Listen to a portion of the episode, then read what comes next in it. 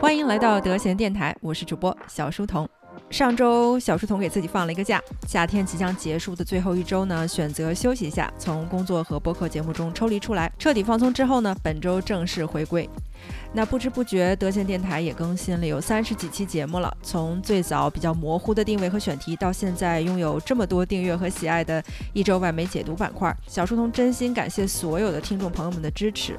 那在接下来的几周里呢，节目的形式也会有一些小小的改变，呃，也在摸索之中，并且呢，还会有一些关于节目入驻平台的新进展。敬请期待，我一定会跟大家分享的哦。好，本期节目我们继续为大家解读在过去的一周里占据外媒热点的报道与评论。德先电台是一档实时分享国际媒体观察与思考的播客节目，每周六更新的一周外媒解读，通过评述过去一周占据外媒热点的新闻事件，为中文听众提供一个全方位了解世界热点、洞察外媒话语体系和意识形态逻辑的信息途径。欢迎大家订阅收听。首先，我们来看过去一周的市场表现。美股周五收盘呈现了小幅度上涨，标普五百涨幅百分之一点五，道琼斯工业指数上涨百分之一点二，纳斯达克则增长超过了百分之二。标普五百的全部十一个板块周五收盘时也都有所增长。油价在周三降到俄乌危机爆发之前的最低点之后，又有了一定幅度的上涨。比特币在周五时价格也回到了两万一千美元以上，较周四上涨了接近百分之十，是自六月份以来的单日最大涨幅。另外，云安全公司 Zscaler 股价也在公布了超出预期的营收结果之后，上涨了百分之十八，是自二零二零年十二月以来单日最大涨幅。然而，投资者对于市场的预期仍然呈现不甚乐观的趋势，尤其是针对基准利率继续上调的消息对市场的影响。欧洲央行在周四宣布将基准利率上调零点七五个百分点，以期达到较为激进的抑制通胀的效果。美联储主席 Jeremy Powell 也再次肯定了央行对于抑制通胀的决心。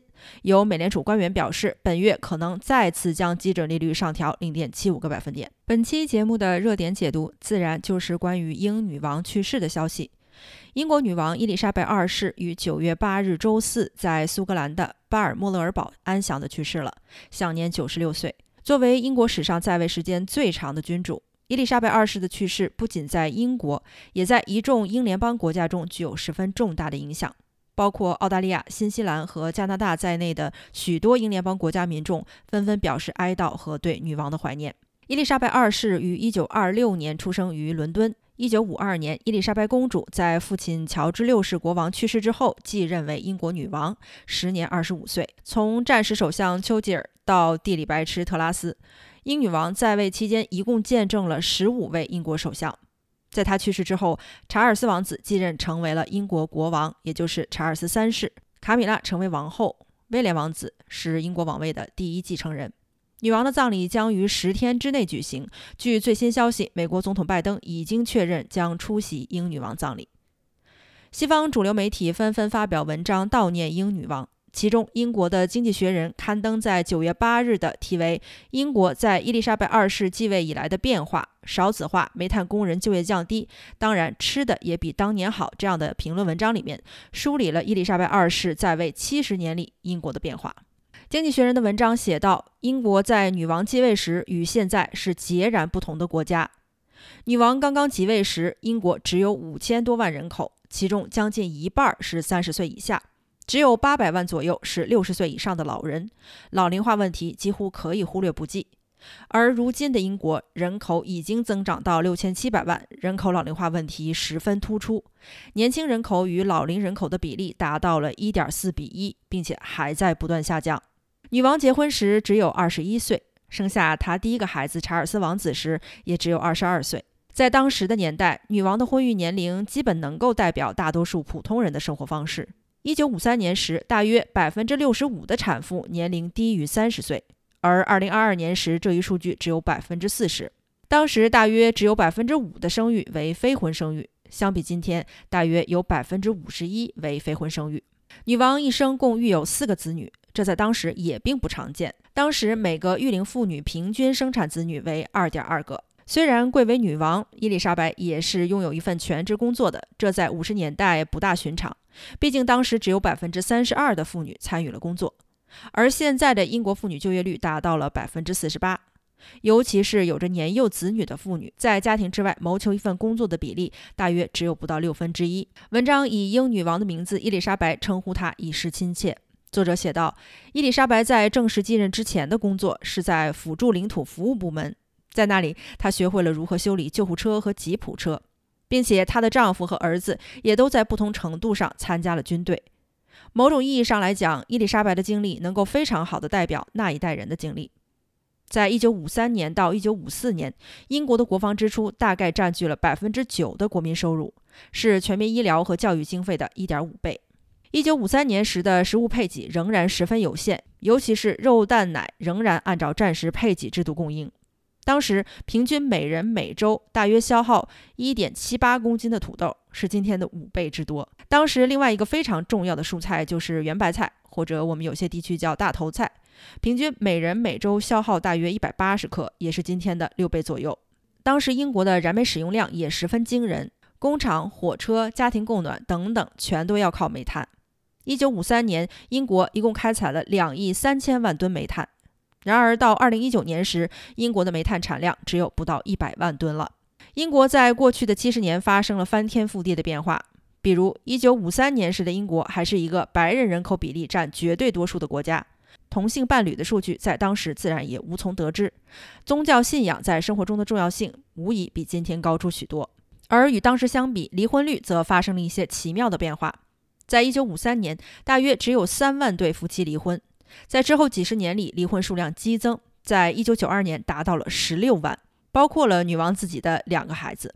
但是自从1992年开始，离婚率开始显著下降。原因并非是观念重回保守，而是结婚的人少了，离婚的人自然也就少了。文章最后写道：“伊丽莎白在位的七十年记录可能不会再有人打破，她的继位者也不可能超越这位女王一生所取得的成就和经历。即便是随着社会的变化和科技的进步，伊丽莎白二世在位期间，英国所发生的剧烈变化，无论是查尔斯国王。”将来的威廉国王或者是乔治国王，可能都无法超越了。经济学人在九月九日还发表了一篇颇为讽刺的文章，题为《查尔斯接下来应该怎么办》。他有足足七十年的时间来为自己的继位做好规划。文章写道：“当君主是一件挺麻烦的差事。一个国王并不是自己应聘或者是竞争上岗的，他很有可能完全不适任，甚至可能都不想坐上王位。”英国的这位新君主查尔斯三世一直以来就表现得对继承王位兴致阑珊。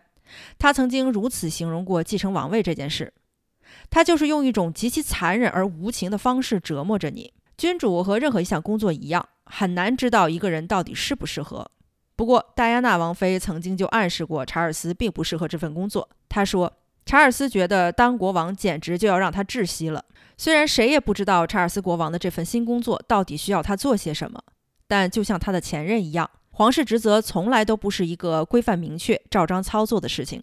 当菲利普亲王成为女王的丈夫时，他也曾经透露过自己不知所措。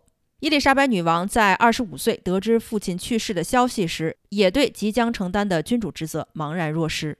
而爱德华八世，也就是英女王的父亲乔治六世的前任，在继位不到一年之后宣布退位。他也表示过，这种被一个人落在空旷的舞台上的无力感让他无法接受。抛开漫长的等待时间，谁也不知道新继任的查尔斯国王对于英国王室和整个英国来说意味着什么。国王就好像股票一样，过去的成功无法意味着未来的优异表现。就像爱德华八世，刚开始时他十分热衷于现代化，但最终却退位了。而伊丽莎白二世在位期间，一切都如此的守旧平凡、稳稳当当，却恰到好处。从他的着装到他平稳的情绪，七十年来一如既往。某种意义上来说，查尔斯国王应该会继承这种稳定和连贯性。他的姿态、外形无不象征着一成不变。然而，他的情绪却没有达到一个君主的标准。他曾经公开抱怨过自己的童年，被人戏称为“哭鼻子王子”。当然了，有一个如此强大的女王母亲，的确不是一件容易的事情。一九五四年，当女王结束了六个月的访问，回到英国时，各位官员纷纷求见。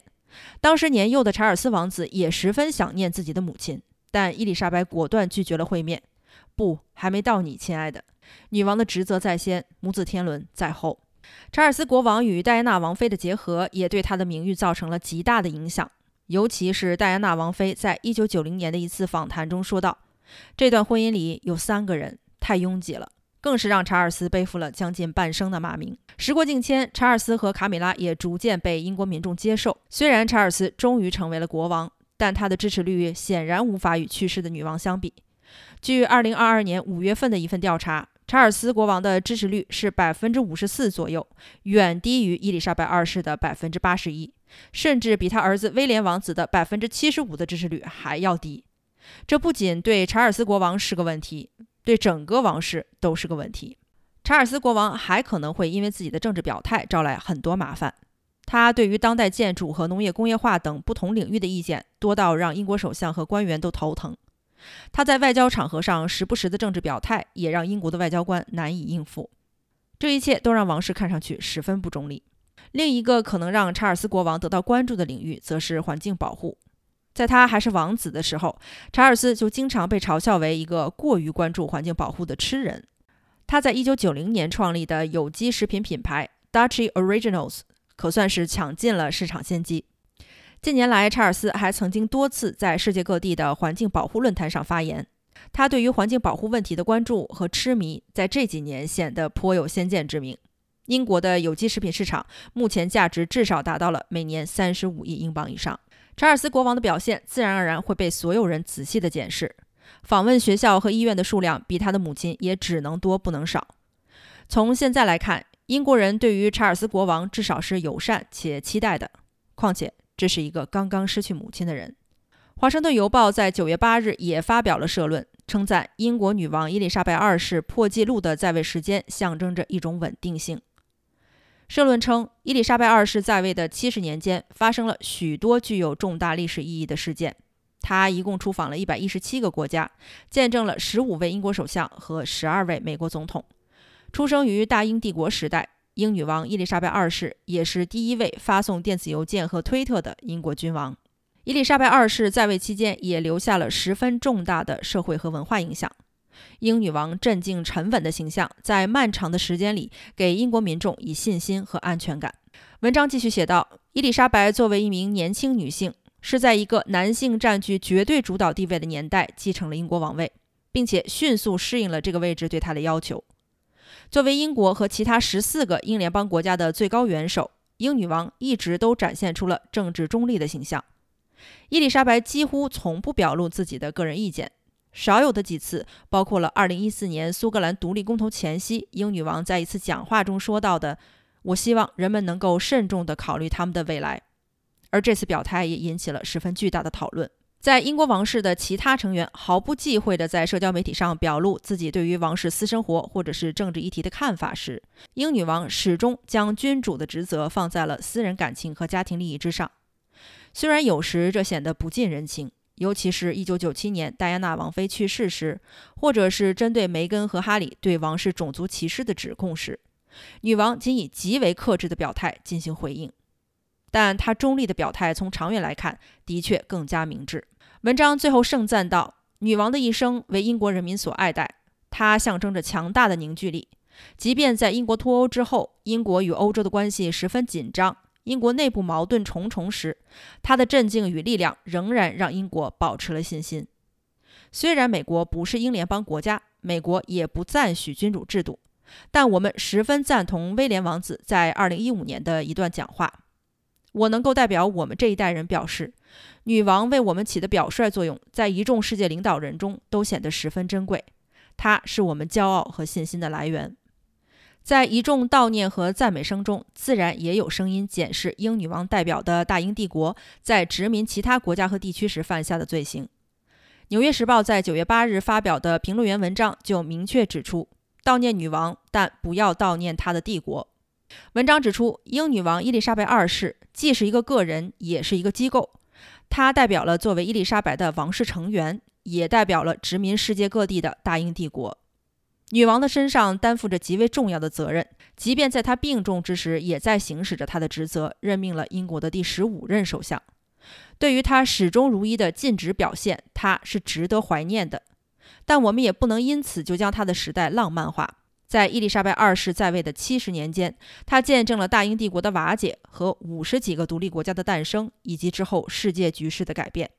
作者呼吁大家不要忘记，英女王在位的七十年，也是一个血淋淋的殖民帝国由盛到衰的七十年。英女王并没有以一己之力改变大英帝国的本质，她只是在不同的历史时期兢兢业业地行使着自己的职责，不管那是否道德。在过去一周，另外一个十分值得关注的热点就是俄罗斯切断了欧洲的天然气供应，欧洲能源部长纷纷采取应对措施。《纽约时报》九月九日的报道称，美国呼吁欧洲盟友不要让普京利用能源价格霸凌欧洲。美国国务卿布林肯周五在布鲁塞尔的北约总部向欧洲盟友们呼吁，不要让普京利用能源价格霸凌欧洲。布林肯提醒欧洲盟友，普京利用天然气要挟欧洲，威胁掐断供应，以牺牲民众和企业利益为代价，企图制造能源恐慌。他表示，普京总统寄希望于他的一系列行动能够打破欧洲国家对于乌克兰的支援。他希望克里姆林宫能够将欧洲各国吓倒认输。布林肯还表示，美国将会帮助欧盟国家应对高涨的供暖费用。我们不会弃欧洲盟友于不顾的。他还表示，欧洲在减少对俄罗斯能源之后会变得更加强大。布林肯相信，世界上有一种越来越强烈的共识：与乌克兰站在一起对抗俄罗斯的代价很高，但如果就此屈服的话，代价将会更高。北约秘书长斯托尔滕贝格提醒欧洲各国，在接下来的几个月里，北约一定要精诚团结，坚定地站在乌克兰一边，抵抗住来自俄罗斯的天然气供应要挟和生活成本激增的压力。他还补充道：“如果俄罗斯或者其他独裁政权看到我们退缩了，那我们将要支付的代价会更高。只要俄罗斯停止战争，我们就会获得和平；但如果乌克兰停止了战争，这个国家将会不复存在。”欧盟国家的能源部长也在周五聚会时表示，他们希望能源专家能够在接下来的几周内提出更加详细的方案，用以应对目前的欧洲能源危机。欧洲飙升的电价导致民众生活成本激增。二十七位能源部长周五在布鲁塞尔召开会议，希望欧盟主席冯德莱恩能够提供更多的实际帮助。对于针对俄罗斯天然气价格限制的提议，能源部长会议中出现了较大的分歧，显然没有得到欧盟各国能源部长的认可。捷克能源部长表示，限制价格从市场角度来看是最困难的手段。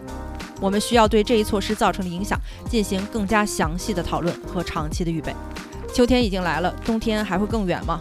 看来欧洲的冬天应该十分难过了吧。今天先聊到这里，我是小书童，我们下期节目见。Thank you.